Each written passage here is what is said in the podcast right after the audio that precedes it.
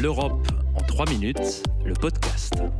Toute l'Europe vous propose de mieux saisir les enjeux et le fonctionnement de l'Union européenne en 3 minutes. Une série audio courte et sans jargon. Bonjour, je suis Valentin Ledroit et aujourd'hui nous allons évoquer l'une des plus anciennes politiques européennes, la PAC, ou politique agricole commune. Cette politique agricole commune est un ensemble de mesures qui visent à développer et moderniser l'agriculture du continent. Au départ, en 1962, l'objectif est de relancer la production alimentaire de l'Europe alors que les pays font régulièrement face à des pénuries. Relancer, mais pas n'importe comment.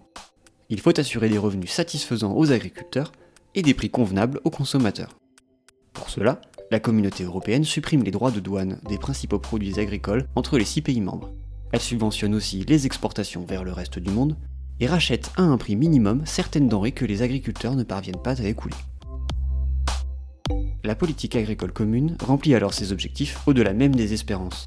Victime de son succès, elle pose alors un double problème, la surproduction et un coût de plus en plus lourd dans le budget européen. Dans les années 80, de nouvelles réformes sont donc menées pour faire évoluer la PAC, réduire son coût, mais aussi produire moins tout en produisant mieux. Une production moins consommatrice de pesticides et plus respectueuse de l'environnement. Aujourd'hui, la PAC n'a plus grand-chose à voir avec le système d'origine. Par exemple, les aides financières sont versées directement aux agriculteurs en fonction de leur surface agricole ou du nombre de leurs bêtes. Un programme spécifique soutient également le développement rural.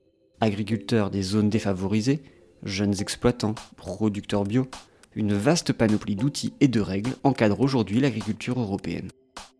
Côté budget, si les versements de la PAC ont été réduits, ils représentent toujours près du tiers des dépenses de l'Union européenne.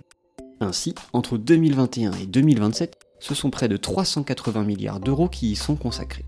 Sur cette période, la France devrait en rester le principal bénéficiaire avec plus de 65 milliards d'euros.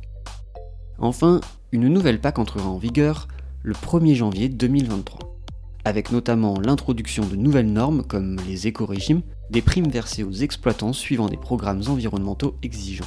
25% des paiements directs des États membres devront y être consacrés. D'ici 2030, la Commission européenne souhaite ainsi diminuer l'usage des pesticides de 50% et consacrer au moins un quart des surfaces cultivées à l'agriculture bio. Des efforts pour mieux concilier agriculture et respect de l'environnement.